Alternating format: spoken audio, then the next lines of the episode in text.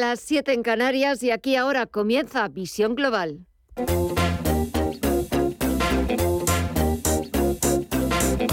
Esto es Visión Global con Gema González.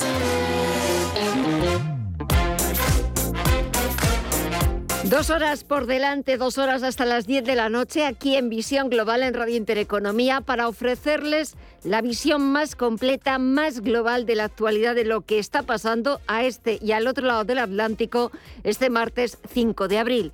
Enseguida buscamos el análisis de lo que está pasando en los principales mercados mundiales, sobre todo lo que está pasando en Wall Street y lo haremos con Gabriel López, CEO de Inverdif, en una sesión en la que han dominado las ventas los números rojos en las principales bolsas europeas.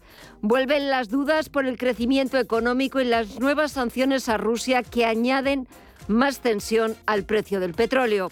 Mientras el presidente ucraniano Zelensky ha comparecido por videoconferencia este martes en el Congreso de los Diputados para pedir a varias empresas españolas como Porcelanosa, Maxan o Sercove que dejen de hacer negocios en Rusia.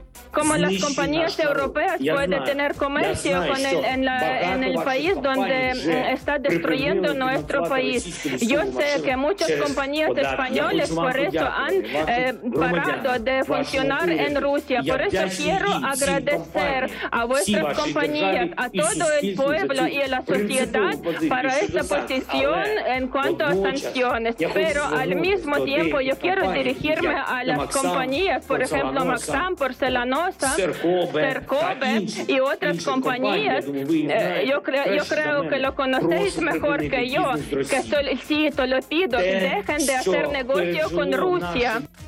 Por cierto, desde Porcelanosa quieren manifestar que desde que comenzó el conflicto no se ha iniciado ningún proceso de venta bloqueando la totalidad de las transacciones comerciales con Rusia. Sercov es la Asociación Nacional de fabricantes de bienes de equipo y su página web está caída desde hace un rato, al igual que la de Maxan, que en algunos momentos de la traducción se había confundido con Viajes Marsan. Pero Maxan es una empresa española de carácter multinacional con presencia en las industrias química, minera y del armamento. A ellas es a quien precisamente se ha dirigido el presidente ucraniano Volodymyr Zelensky para pedirles que dejen de hacer negocios en Rusia. Tenemos la respuesta de Porcelanosa que dice que desde que comenzó la guerra no se ha iniciado ningún proceso de venta y ha bloqueado la totalidad de las transacciones comerciales con Moscú. Con todo ello, echamos un vistazo al otro lado del Atlántico donde se imponen las ventas, la recogida de beneficios después em, de que ayer lunes la bolsa norteamericana despidiera la primera sesión de la semana con avances generalizados que sitúan a sus índices de nuevo cada vez más cerca de máximos históricos. Hoy vuelve la calma, vuelve la prudencia al parque norteamericano y tenemos al promedio industrial Dow Jones que baja un 0,39% en los 34.784 puntos. El SP500 retrocede un 0,85% en los 4.543 puntos y también estamos viendo fuertes caídas en el sector tecnológico que vuelve a ser uno de los sectores más castigados cuando se imponen las ventas en el parque norteamericano. El Nasdaq Composite baja cerca de un 2% hasta los 14.247 puntos. Está bajando la renta variable estadounidense, pero lo que sube es la rentabilidad del Treasury americano del bono estadounidense a 10 años, más de un 6% y se coloca en nuevos máximos en el 2,56%. Y también está subiendo de forma pronunciada, el índice VIX de volatilidad repunta más de un 10% por encima de los 20 puntos. Así está cotizando la principal bolsa del mundo, pero seguimos tomando el pulso a los mercados y ahora nos falta por conocer qué es lo que está pasando en las principales bolsas latinoamericanas, en el mercado de divisas, materias primas, las criptomonedas. Mireya Calderón, muy buenas tardes. Muy buenas tardes, Gema. Pues vemos, seguimos viendo un día más signo mixto con el Merval de Argentina cotizando en negativo. Ahora mismo retrocede un leve 0,07% hasta los 93.153 puntos. El Bovespa de Brasil en los 119.787 puntos cae un 1,23%. El IPSA chileno también retrocede un 1,29 hasta los 4.927 puntos y el IPC mexicano ahora mismo también en negativo en los 55.679 puntos con una caída del 1,13%. Si miramos al mercado de divisas y materias primas, también vemos ese signo mixto. El barril de Bren ahora mismo cotiza con subidas del 0,03%, ahora cambia a caídas del 0,2% hasta los 107,31 dólares. El West Texas por su parte cae un 0,38 hasta los 102,89 dólares y el oro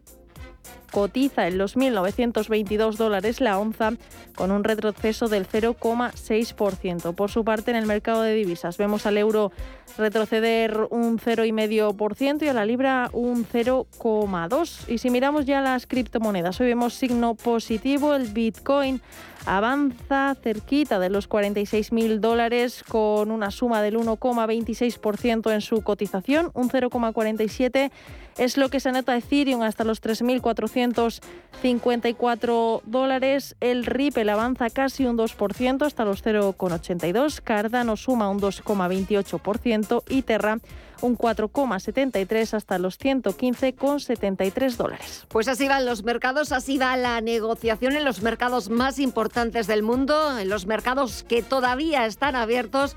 Le seguiremos echando el ojo de aquí hasta las 10 de la noche cuando cierre la principal bolsa del mundo, pero antes le tomamos el pulso a la actualidad, titulares de las 8.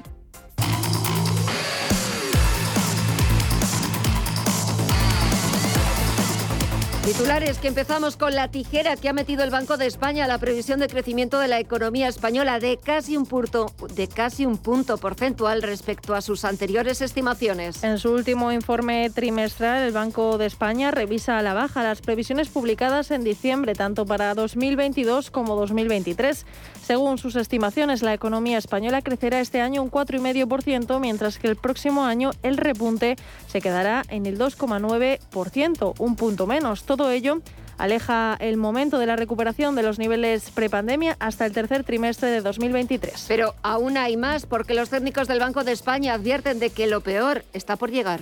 El impacto macroeconómico más intenso de la guerra se observará en el segundo trimestre del año y una de las principales causas de esta perturbación está en el repunte de la inflación, que según el supervisor seguirá en cotas muy elevadas hasta el tercer trimestre, en el entorno del 7,5% por término medio en 2022. Y el Gobierno ha aprobado este martes la creación de la Autoridad de Defensa del Cliente Financiero para resolver las controversias entre clientes y entidades financieras tal y como ha señalado la vicepresidenta económica Nadia Calviño. En esta nueva autoridad se unificarán los servicios de reclamaciones que existen del Banco de España, la Comisión Nacional de Mercados de Valores y la Dirección General de Servicios y Fondos de Pensiones y se trata de un aumento de la eficiencia en el funcionamiento de estas entidades de, resolución de conflictos, porque eh, en, la actualidad son muchos los activos financieros que afectan no solo al ámbito bancario, también al ámbito de seguros o los mercados de valores. Además, están surgiendo nuevos productos financieros complejos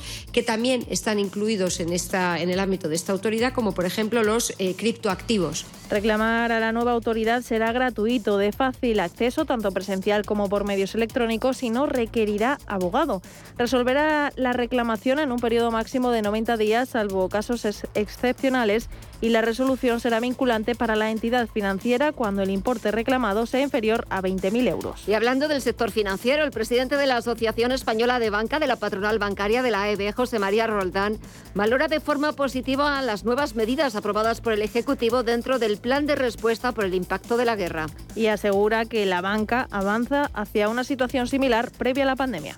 Una situación que sigue siendo muy compleja, una situación que cuando pensamos en el inicio de la pandemia ha sido mucho mejor de la que podríamos haber pensado, que sigue teniendo elementos que pesan, como es la evolución de los tipos de interés, la persistencia de los tipos de interés negativos, pero que también es un ejercicio que marca un poco una recuperación hacia una senda, digamos, de, actividad y de rentabilidad pues, más conforme con lo que era la situación previa a la, a la pandemia. En cualquier caso, es un buen es un buen dato y es un buen año en el sentido de que hemos podido recuperar la normalidad eh, prepandémica eh, con bastante rapidez. A su sucesor, Alejandra Quindelán, Roldán le desea suerte y que se prepare para lo peor. Lo único que, el consejo que puedo dar es prepárate para lo inesperado porque esos cisnes negros que se producían una vez cada 100 años parece que se producen una vez cada dos años o cada uno. ¿eh? Entonces realmente vivimos en un entorno muy acelerado, muy acelerado. Ese es el consejo que le ha dado José María Roldán a su sucesora Alejandra Quindelán en la AEB. Y más cosas, la vicepresidenta tercera y ministra para la Transición Ecológica, Teresa Rivera, cree que el plan de España y Portugal de limitar el precio del gas es la mejor propuesta. Que nuestra propuesta es la mejor. O sea que yo creo que no hay fundamento y sí creo que es un momento en que todo el mundo arrime el hombro y trabaje para poder salir eh, adelante sin generar un efecto inflacionista y yo creo que eso todo el mundo, todo el mundo lo entiende. Eh, la electrificación es, está aquí, va a crecer el negocio de las eléctricas necesariamente y yo creo que corresponde ajustar un poco para poder eh, garantizar que la economía, los hogares, la industria española y portuguesa puedan, puedan poder recuperarse razonablemente. Asegura que ella y su ministerio están dando la batalla para que Bruselas acepte el límite ibérico al precio del gas. Y es que si la Unión Europea da su visto bueno a la propuesta ibérica para limitar el precio del gas, la ministra está convencida de que la factura eléctrica bajará a la mitad, aunque insta a ser extraordinariamente cuidadosos con el consumo energético ante una situación que avisa puede complicarse aún más. Y España expulsará a al menos 25 diplomáticos rusos y personal de la Embajada de Rusia aquí en España por representar una amenaza para los intereses de la seguridad de nuestro país. Lo ha anunciado el ministro de Asuntos Exteriores, José Manuel Álvarez. Anunciarles que esta mañana eh, hemos decidido la expulsión de España de diplomáticos rusos y personal de la Embajada de la Federación Rusa en España que representan una amenaza para los intereses de seguridad de nuestro país y también tras las terribles acciones de los últimos días. En las últimas 48 horas se han llevado a cabo cerca de 150 expulsiones de diplomáticos rusos de diferentes países. Moscú ha calificado estas decisiones como un paso miope y advierte de que habrá medidas de respuesta. El ministro Álvarez también ha anunciado el próximo viaje del presidente del gobierno, Pedro Sánchez, este jueves a Marruecos.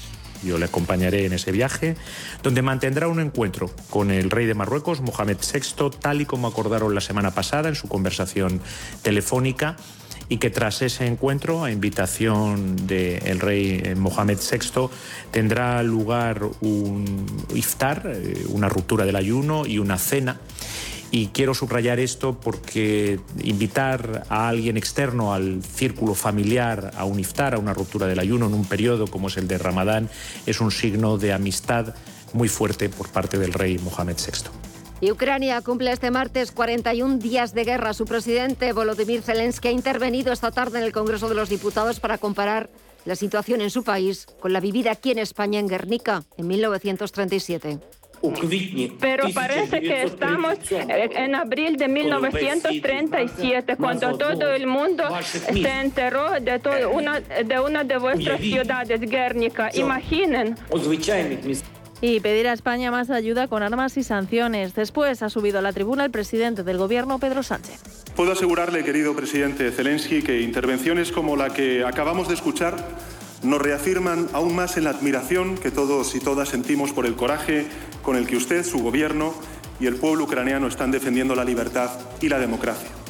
El suyo es un ejemplo de dignidad y también de resistencia frente a la brutal agresión del gobierno de Putin. Aunque ya he tenido ocasión de trasladárselo personalmente en distintas conversaciones, permítame que lo haga también hoy aquí, presidente, en la sede parlamentaria, en la soberanía nacional de mi país. España condena con la mayor determinación esta guerra despiadada de Putin contra Ucrania.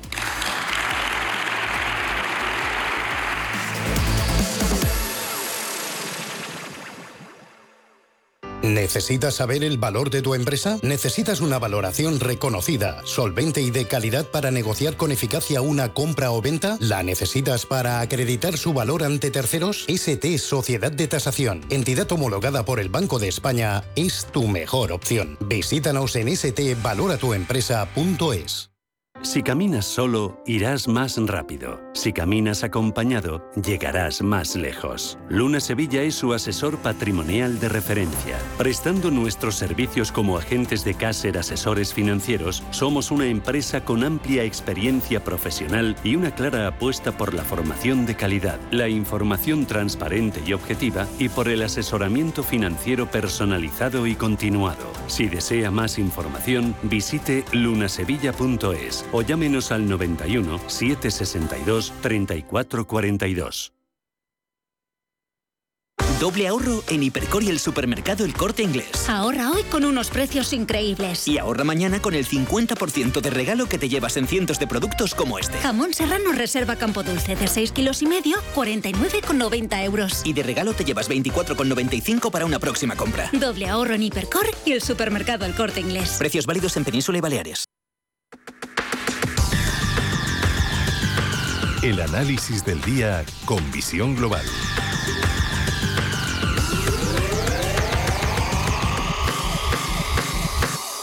Primer análisis en visión global que como todos los martes hacemos con Gabriel López, CEO de Inverdif. Muy buenas tardes, Gabriel. Buenas tardes, Gema. Bueno, ¿qué tal la semana? ¿Cómo ha empezado? Bueno, yo creo que empieza con mucha volatilidad, está subiendo un 10%, está por encima de 20.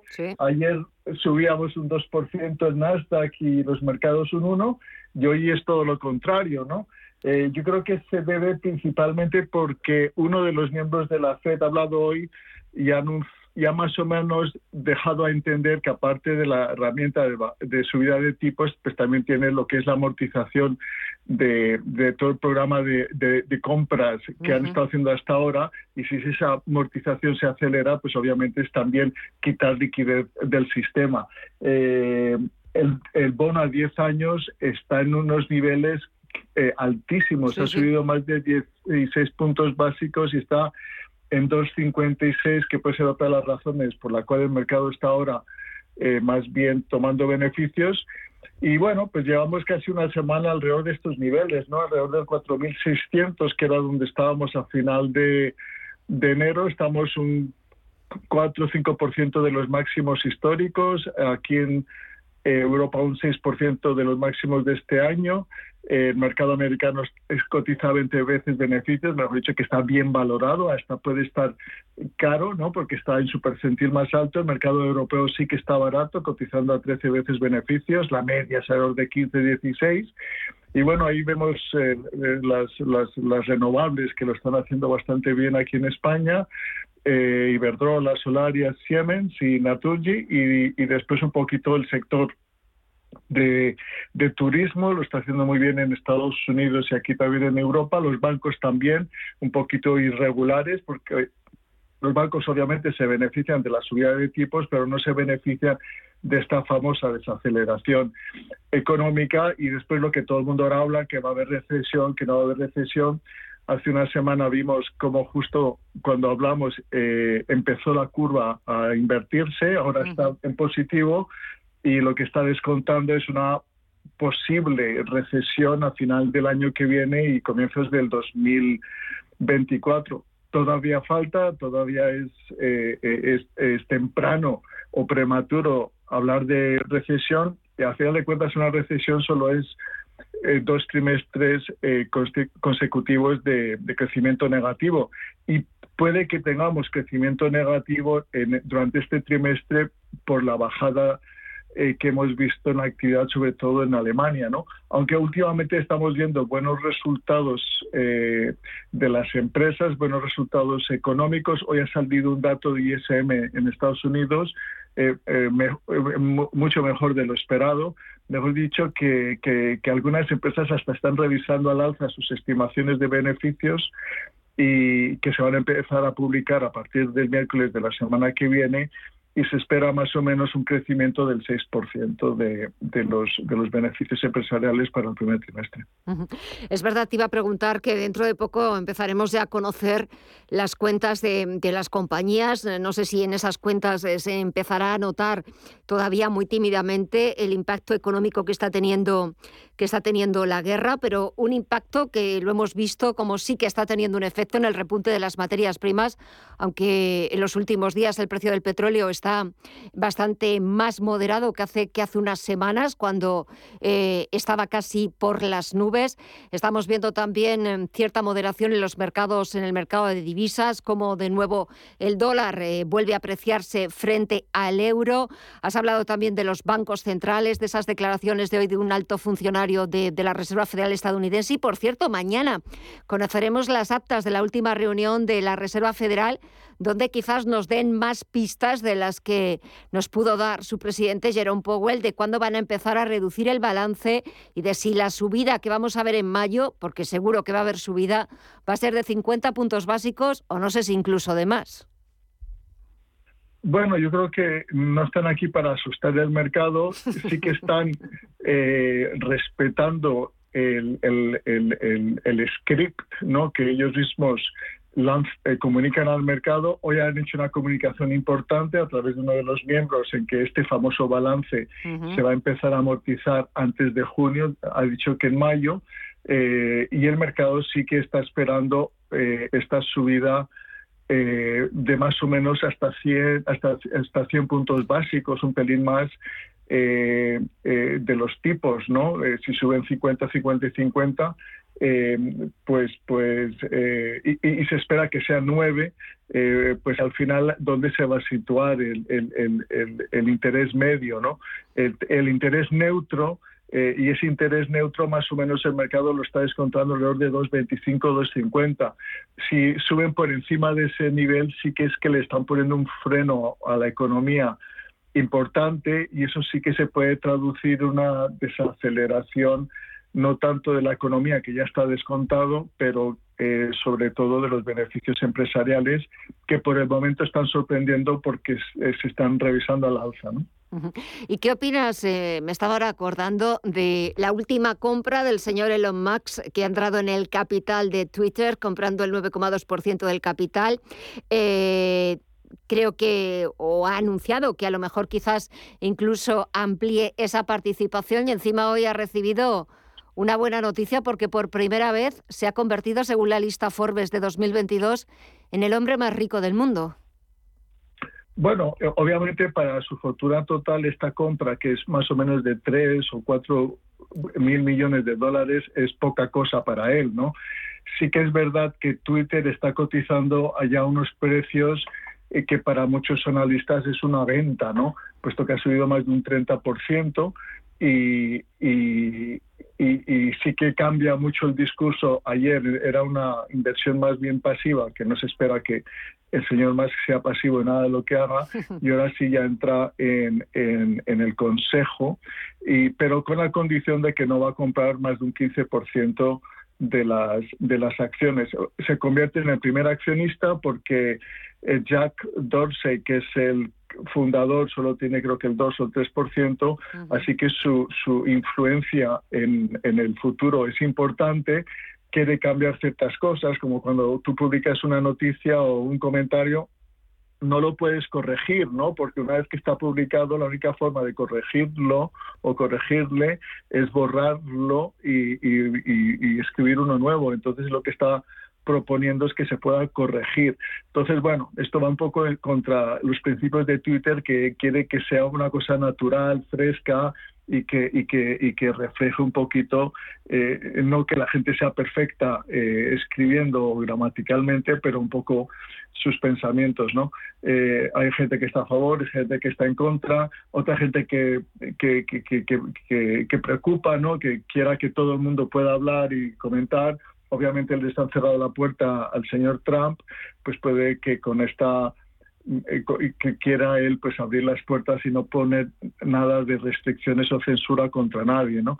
Eh, pero bueno, en todos casos eh, sí que es verdad que ha tenido un recorrido muy importante en estos últimos días.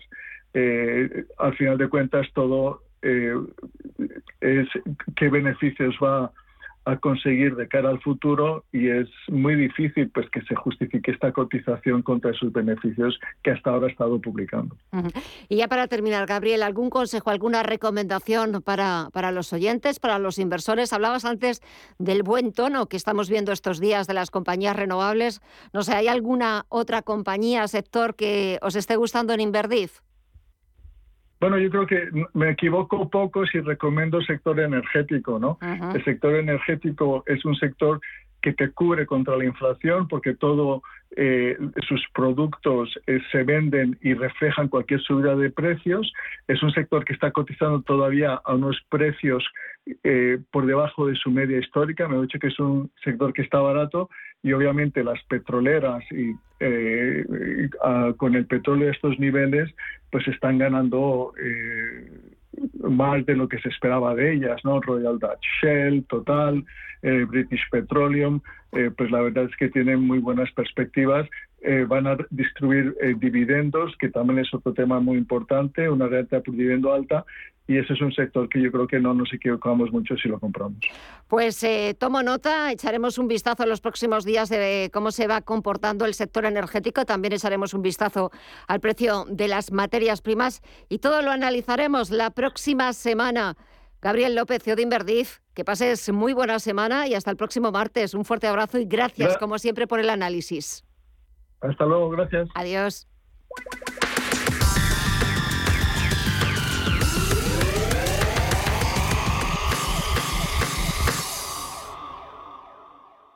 Hemos creado un lugar para ayudarte a crecer, donde cada pregunta tiene su respuesta donde acompañamos a empresas y autónomos en su camino hacia la digitalización y sostenibilidad, donde estar al día de ayudas y subvenciones, donde se impulsa la internacionalización de todos los negocios, con contenidos pensados para aprender, inspirar y crecer.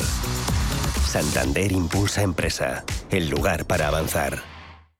Porque el futuro ya está aquí. Porque la inversión necesita transparencia. Porque existe un ecosistema digital. Porque las criptomonedas ya conviven con el dinero tradicional. Por esto y por mucho más, Radio Intereconomía ha creado My Economy. El espacio cripto de Radio Intereconomía. De lunes a viernes a las 3 de la tarde, My Economy. Información internacional. CaixaBank patrocina este espacio.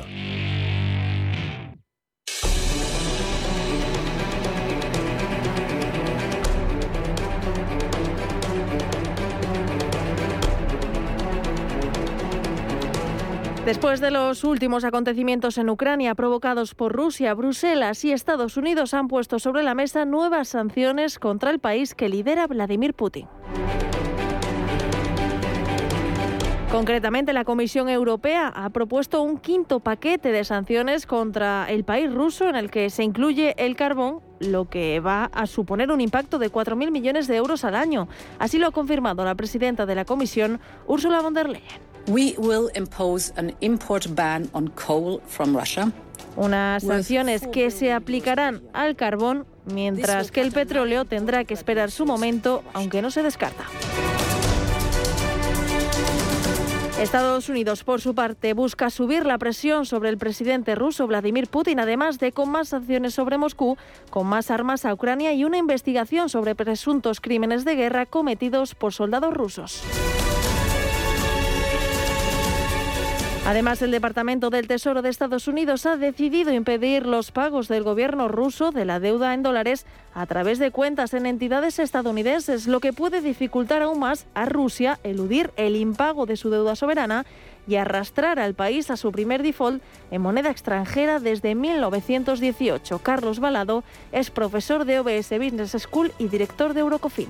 Son sanciones que probablemente van a subir los precios de las materias primas y reducir las importaciones de Rusia seguramente, pero son en estos momentos muy necesarias para seguir aislando a la economía rusa, seguir eh, deteriorando su poder adquisitivo, influir también en que el rublo se deteriore y de esa manera que la economía rusa se vaya quedando cada vez más aislada. Rusia no es muy relevante en términos económicos, pero sí que juega un papel geoestratégico muy importante y en relación a las materias primas también es importante. Por lo tanto, es muy relevante que Rusia vea que hay unidad y cohesión en Europa y en Estados Unidos al tomar las medidas y mandarle una clara señal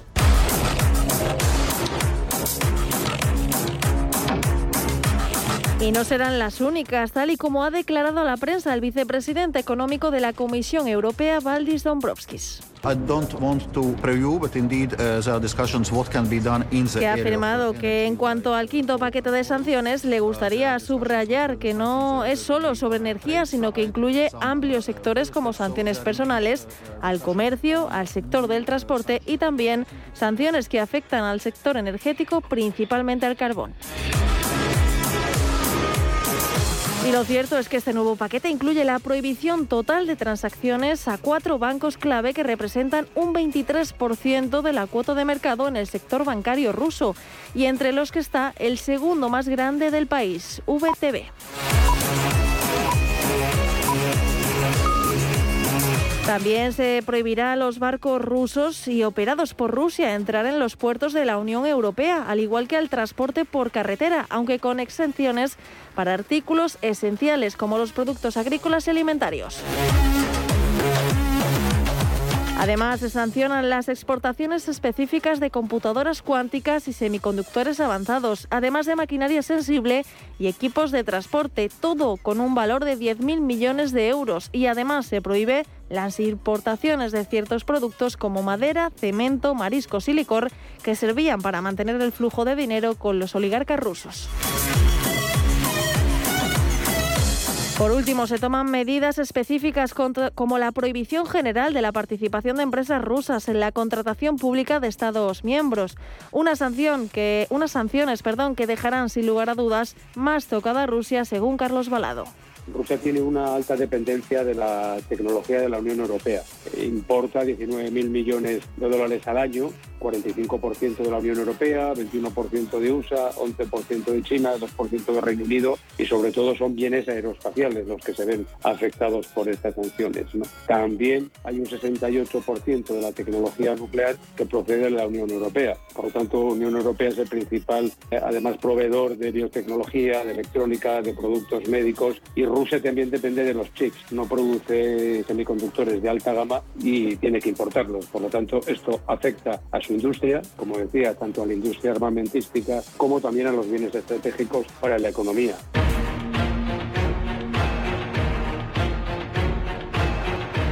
Los países individualmente continúan tomando medidas pertinentes. De hecho, el gobierno español ha decidido expulsar a 27 diplomáticos y empleados de la Embajada de la Federación Rusa en Madrid como respuesta a los crímenes de guerra presuntamente por las tropas rusas en Ucrania, según ha anunciado hoy el ministro de Asuntos Exteriores, José Manuel Álvarez. Quería, en primer lugar, anunciarles que esta mañana eh, hemos decidido la expulsión de España de diplomáticos rusos y personal de la Embajada de la Federación Rusa en España que representan una amenaza para los intereses de seguridad de nuestro país y también tras las terribles acciones de los últimos días llevadas a cabo en Ucrania, especialmente en Bucha y la que nos están llegando hoy desde Mariupol. Sin embargo, el calendario de aplicación de las nuevas sanciones de Occidente está aún por definir. En parte también porque tanto Estados Unidos como la Unión Europea y el G7 anunciarán una nueva ronda de sanciones contra Rusia, incluida la prohibición de todas las nuevas inversiones en el país. Aunque eso sí, las consecuencias están claras para el director de Eurocofin, Carlos Balado. Lo que vamos a ver, y esto es una cuestión que se tendrá que ir decidiendo con el tiempo, es que estas sanciones van a aumentar el precio de las materias primas, que todavía hay margen en la reducción del petróleo, que se puede compensar utilizando reservas que se tienen en Occidente, y también de la reducción de la demanda por parte de los consumidores occidentales respecto de ahora el carbón, probablemente más adelante el petróleo se fuera necesario y por último, si las sanciones eh, quisieran ser más duras, se podría acudir a la restricción de las importaciones de gas. Eh, esto independientemente de que se puedan a su vez eh, ser más duros en la parte financiera, en sanciones financieras. Así que la cuestión ahora es si este nuevo paquete de medidas servirá para poner fin a la guerra que se está viviendo en Ucrania.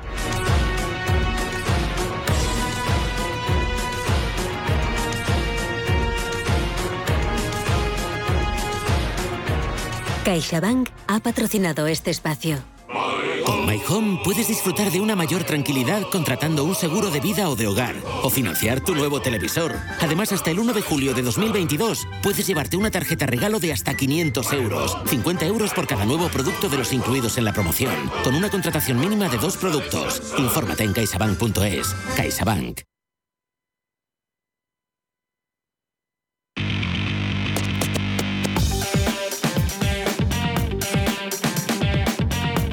Radio Intereconomía, Visión Global. Pasan casi 35 minutos de las 8 de la tarde, una hora menos en la comunidad canaria, y es momento de echar un vistazo a las portadas de los principales diarios internacionales para ver en qué asunto están trabajando en sus eh, ediciones digitales y en esas primeras páginas. Empezamos este repaso siempre en el Reino Unido, allí The Times abre con las imágenes de satélite que muestran cadáveres en las calles de Bucha, de esa ciudad ucraniana muy cerquita de Kiev, antes de la retirada de las tropas rusas, y que parecen desacreditar estas nuevas imágenes las afirmaciones de Moscú de que los civiles fueron colocados en las calles después de que sus fuerzas abandonaran la ciudad. También leo en The Times que soldados ucranianos acudieron al Reino Unido para recibir entrenamiento sobre armas antitanque en los días previos a la invasión. The Guardian lleva la declaración del presidente Zelensky ante el Consejo de Seguridad de Naciones Unidas, donde ha pedido que los líderes rusos sean llevados ante la justicia por crímenes de guerra. Y Financial Times, por su parte, recoge las declaraciones de un alto funcionario de la Fed estadounidense de que comenzarán en mayo a reducir de forma rápida el balance del Banco Central. La prensa francesa también dedica sus portadas a la intervención del presidente ucraniano en el Consejo de Seguridad de la ONU, Le Monde. Abre con una frase de Zelensky. El derecho al veto no significa el derecho a matar.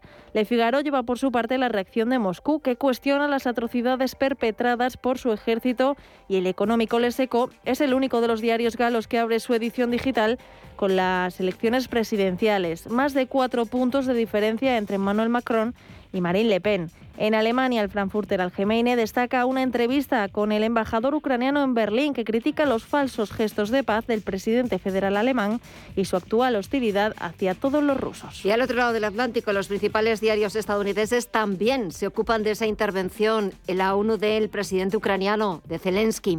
The New York Times titula que el presidente ucraniano le dice a Naciones Unidas que el mundo ve ahora la brutalidad de Rusia, mientras Europa propone prohibir el carbón ruso en un paquete de nuevas sanciones.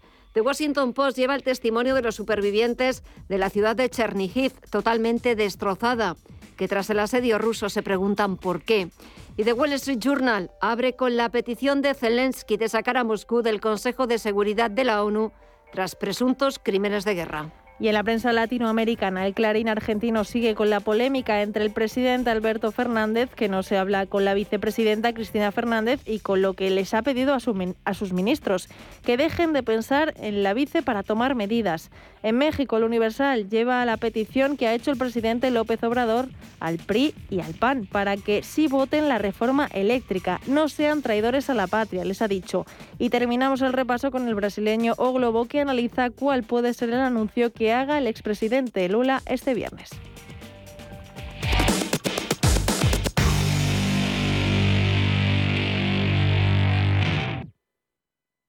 Visión Global.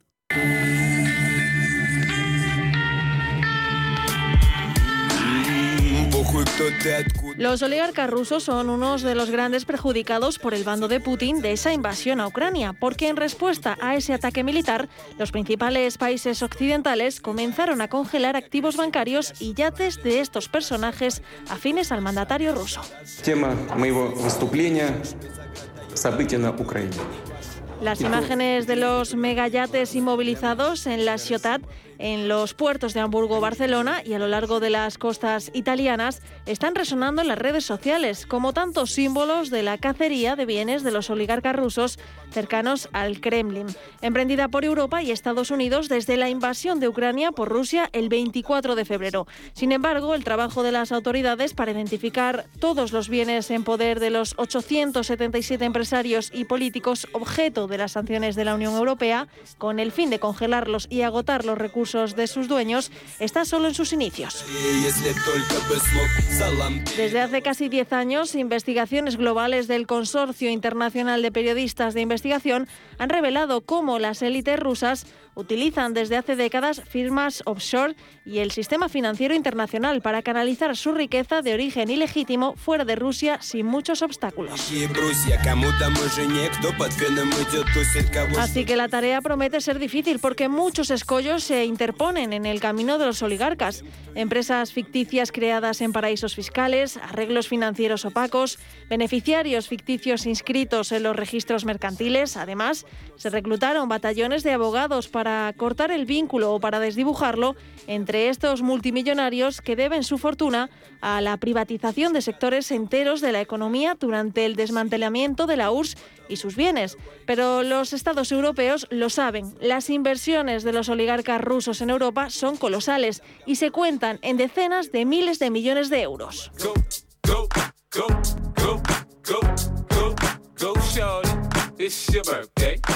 Muchas de esas decenas de miles de euros se encuentran en Londres, el principal destino de los millones de los oligarcas rusos. De hecho, la organización anticorrupción Transparencia Internacional ha identificado al menos 1.500 millones de libras esterlinas en propiedades en Reino Unido pertenecientes a rusos con fortunas sin explicar o con vínculos con el Kremlin.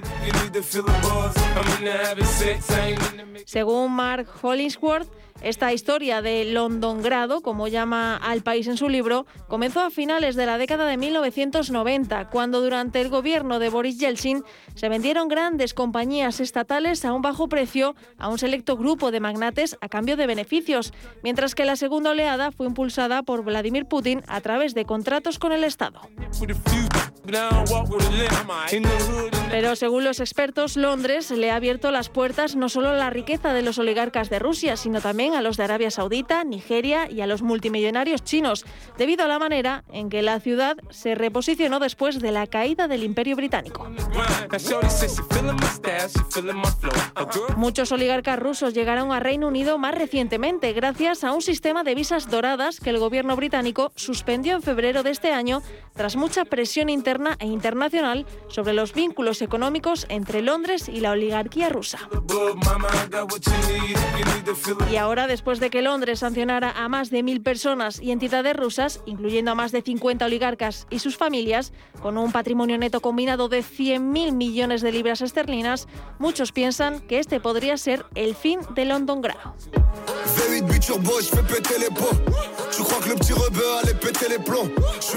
Pero Londres no es el único país con las fortunas rusas. En los últimos años, medios de comunicación y ONGs han señalado la presencia de muchos activos de los oligarcas rusos en territorio francés, especialmente en la Costa Azul, en los barrios acomodados del oeste parisino y en estaciones alpinas.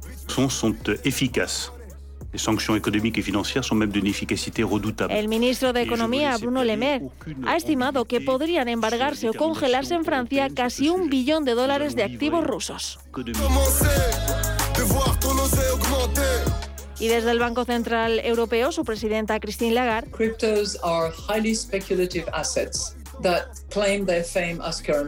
ha advertido de que muchos rusos podrían estar intercambiando rublos por criptomonedas para evitar las sanciones impuestas desde numerosos países.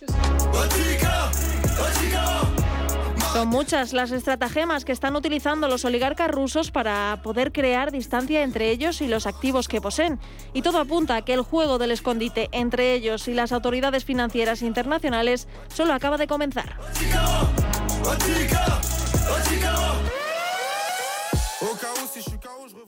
¿Quieres productos financieros versátiles para realizar coberturas, diversificar el riesgo o simplemente invertir en la economía de Estados Unidos? Entra en ebroker.es y descubre los futuros y opciones de CME Group. eBroker, el broker español especialista en derivados. Producto financiero que no es sencillo y puede ser difícil de comprender. ¿Tu hipoteca está contaminada por el IRPH? Recuperar tu dinero puede parecer complejo. Nosotros en Durán y Durán Abogados sabemos que es posible. Los resultados, un 99,9% de éxito, nos avalan. Contacta con Durán y Durán Abogados.com. El IRPH para nosotros es cosa del pasado. Tenlo presente. Durán y Durán Abogados.com. Mantén sana tu hipoteca. Estamos en constante cambio. El mundo cambia. Cambia nuestro entorno.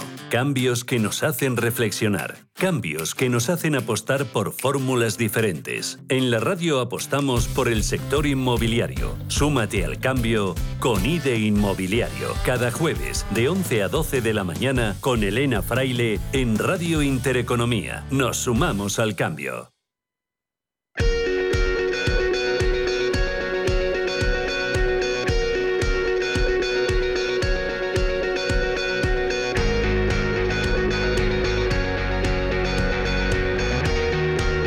En Visión Global, la entrevista del día. En las últimas semanas hemos sido conscientes por las imágenes que hemos visto en televisión de las protestas, em, de esa llamada eh, de auxilio de una plataforma en principio minoritaria, supuestamente minoritaria, defendiendo o reivindicando sus derechos eh, y estos días, como decía, hemos estado muy pendientes de lo que sucedía y de lo que estaba pasando con esa huelga del transporte de mercancías por carretera. Y es que a los muchos problemas que padece el transporte de mercancías y que ahora lo estamos visualizando por esa huelga de transportistas, se suma también el del kilómetros en vacío del cual no se habla mucho, pero que está muy relacionado con la crisis actual. Yo reconozco que no he oído hablar de este fenómeno de los kilómetros en vacío y por ello me parecía súper interesante la entrevista que vamos a mantener esta tarde en los próximos minutos con José Luis Cuadros, que es director de estrategia de OnTrack, que es una plataforma digital de transporte de mercancías por carretera y que nos viene muy eh, al caso para abordar un tema que encaja perfectamente también en este programa. José Luis, muy buenas tardes. Muy buenas tardes, Gemma. ¿Qué tal? ¿Cómo estás? Muy bien. Reconozco, lo he dicho en público, que desconocía el término de kilómetros en vacío, porque es cierto que cuando estas semanas, estos días, hemos visto esas imágenes de, la huelga del, del, transporte, como, pues bueno, generaba esas protestas en una huelga indefinida, en un paro indefinido que a no ser que me equivoque, creo que todavía continúa a día, a día de hoy y los problemas que también eh, nos llegaban a las distintas cadenas de, alimentación, supermercados, con problemas de, de abastecimiento. Pero es verdad que en toda esa mezcolanza o en todo ese problema del transporte de mercancías por carretera, casi no hemos hecho ni caso a este otro problema que es el de los kilómetros en vacío. ¿Qué significa exactamente, José Luis? Efectivamente, pues fíjate, eh, para que te hagas una idea del calibre del problema que hay, la media, según la Unión Europea, la media de kilómetros en vacío, eh, es decir, los kilómetros que los camiones hacen sin tener ningún tipo de carga dentro del vehículo, ¿vale? Es aproximadamente el 30% del total de vehículos que recorre un camión. Entonces, eh, tú date cuenta de la dimensión que puede generar eso, mm. que el 30% de la utilidad de un camión eh, no, no, la estamos utilizando. La tenemos completamente perdida. Estamos hablando de uno de cada tres. Es que es una, es una cifra para, claro, para poner encima de la mesa y hablar de ello. Es una barbaridad. Y no, solamente es un problema de gran calibre, de gran calado, como estamos viendo, tanto para las empresas de transporte, pero para la sociedad en su conjunto también. O sea, hablamos mucho pues, de, las reivindicaciones de, esa plataforma con todos sus derechos, por supuesto, pero muchas veces nos olvidamos de otros problemas de fondo eh, que sufre el transporte de mercancías, como estos kilómetros en vacío, de los que apenas hemos oído comentar nada en estas últimas semanas. Sí, pues fíjate, te voy a dar un dato que relacionado con un track, ¿vale? Para que veas cuál es la, magnitud del problema. Nosotros en un track, ¿vale? Eh, como te comentaba que la media del sector era aproximadamente un 30% de kilómetros en vacío, nosotros con la tecnología que utilizamos hemos llegado a reducirlo a casi el 10%. O sea, es, una, es una mejora importante, son casi un 20% de, de kilómetros menos en vacíos, ¿no? Para que te tragas una idea en qué significa eso, solo en, en combustible que hemos ahorrado eh, con esos kilómetros de menos que hacemos sin utilizar, el año pasado ahorramos casi medio millón de litros de combustible reduciendo esos kilómetros en vacío. Que eso si tú traduces en cantidad. Y somos una empresa pequeñita que hacemos transporte regional en Barcelona y en Madrid. Tú imagínate si esto lo extrapolamos a todo el sector del transporte. es un, y, a toda dato España. gigante. No, no, es un dato. Efectivamente. Es un dato, es un dato terrible. Podemos empezar a añadirles, añadirles cero, porque al final todo esto eh, que no, como decía yo al principio, no solo está, afecta al sector del transporte, sino al final a, toda la sociedad, porque esto redunda primero en que ese transportista no cobre, porque si, si no lleva carga, pues claro, no, no va a cobrar.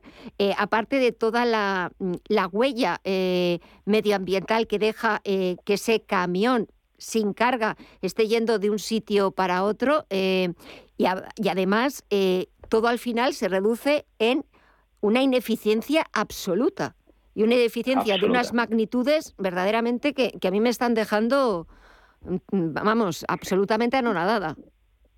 Efectivamente, nosotros con la, igual que hemos dicho el dato para que te hagas una idea sobre los litros de combustible que, podemos evitar, ¿vale? En cuanto a emisiones de CO2, estamos nosotros estamos estamos estamos llegando a reducirlo entre un 20 y un 25% las emisiones totales que se emiten en la, en la industria.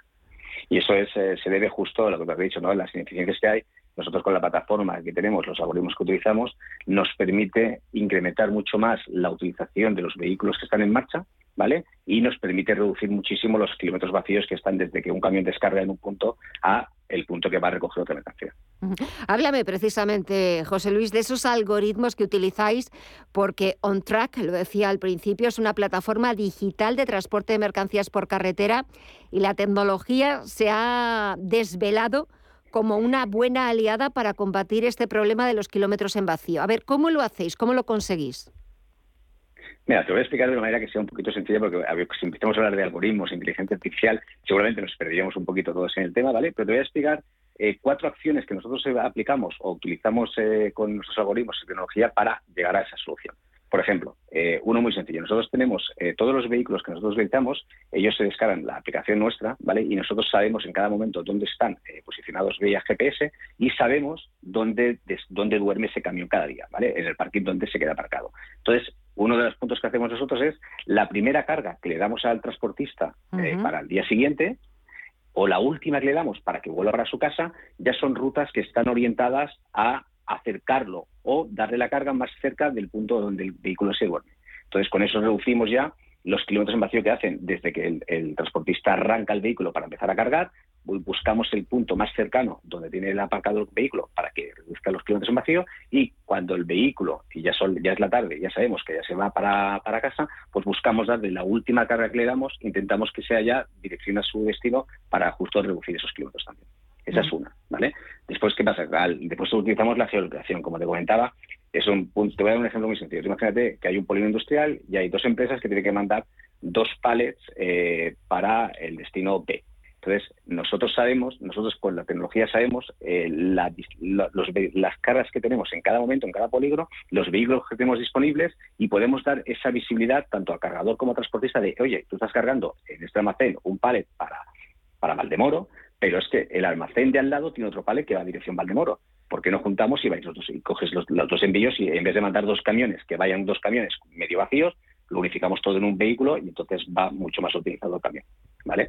Esa es una, por ejemplo. Otra que tenemos, que ya es un poco más compleja, que es cuando nosotros le damos a un transportista una ruta de A hacia B, durante todo ese trayecto puede pasar que algún cliente tenga necesidad de mover una carga que va más o menos en esa misma ruta. Entonces nosotros sabemos eh, que hay un transportista que ha salido de A hacia B y que está pasando por un pueblo intermedio.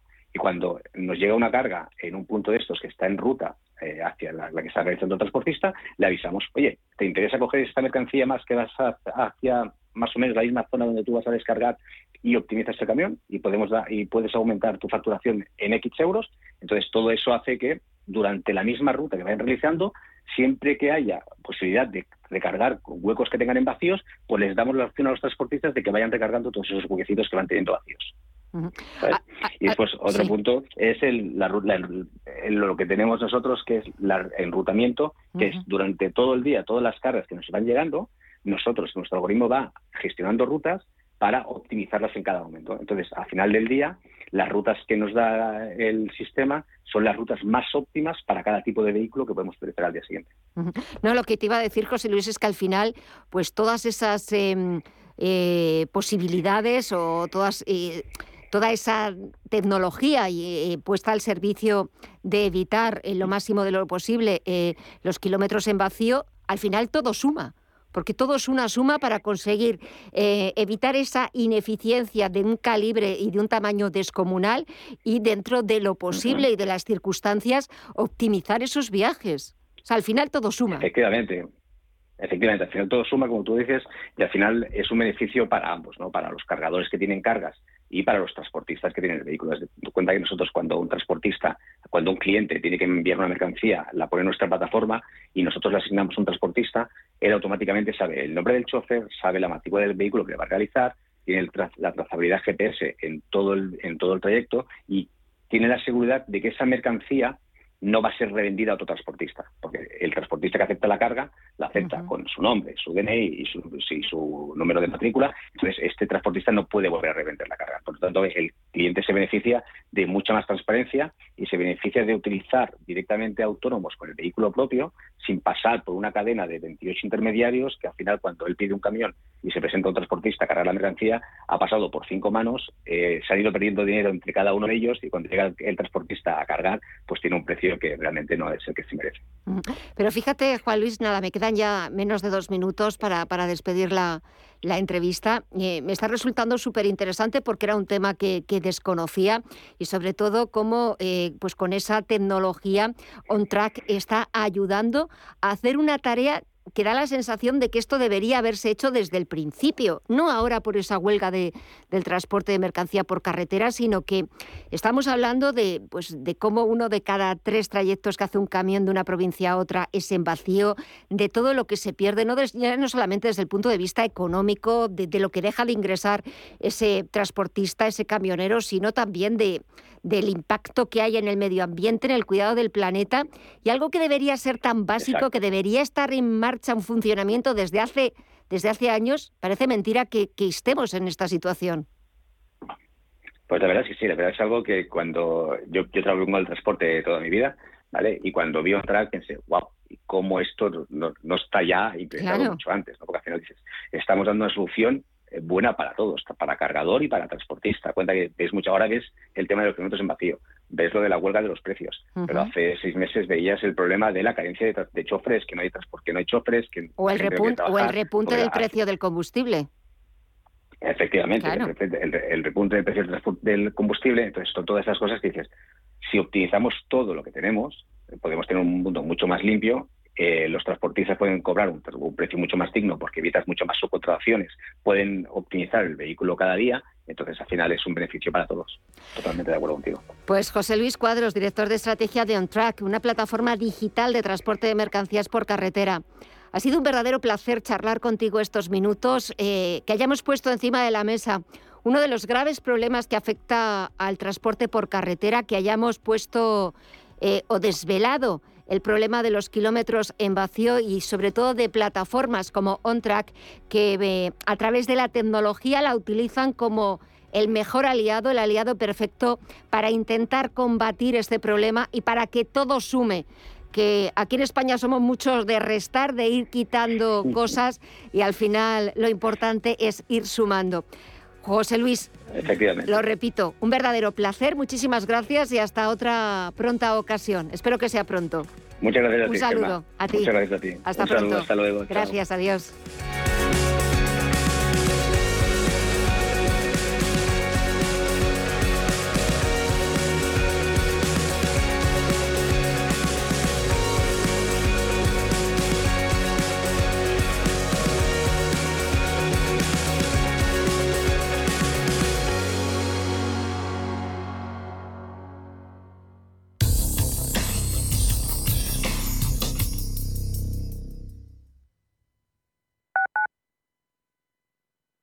Radio Intereconomía, la radio de los empresarios y de todo el que desea ser el mejor informado.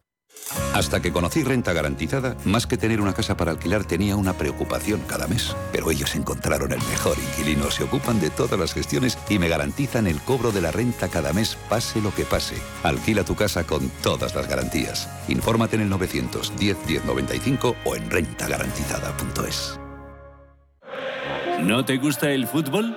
¿No te gustan las carreras? Mondigreen es tu espacio. Daremos cabida al humor, las entrevistas, la belleza, las efemérides y a todo aquello que rompa la monotonía radiofónica del fin de semana. Escucha Green los domingos de 2 a 3 de la tarde en Radio Intereconomía. Chicos, vamos. ¿Estáis listos? ¡Vamos! Sí, mamá, ya lo tengo todo. Una brújula para no perdernos por la jungla, abrigo para la expedición polar, un... no sé qué es, pero seguro que nos servirá. Acércate a la naturaleza, ven a Faunia y prepárate para vivir el mejor plan de la temporada. Compra online en faunia.es. Musiconomía un programa musical con otra perspectiva. Los domingos a las 8 de la tarde en Radio Intereconomía, Álvaro Martín Cicero invita a músicos para que nos hablen de lo suyo y a la vez de tendencias, cómo se enfrentan a la industria musical, crowdfunding y naturalmente escucharemos sus creaciones. Musiconomía, un programa de música distinto. Los domingos a las 8 de la tarde en Radio Intereconomía. Cierre de mercados es como el punto en la I, un programa que deja las cosas en su sitio. Hola, te habla Javier García Viviani. A las 4 de la tarde comenzamos cierre de mercados en Radio Intereconomía, la mejor manera de estar informado de la actualidad económica. Di que nos escuchas.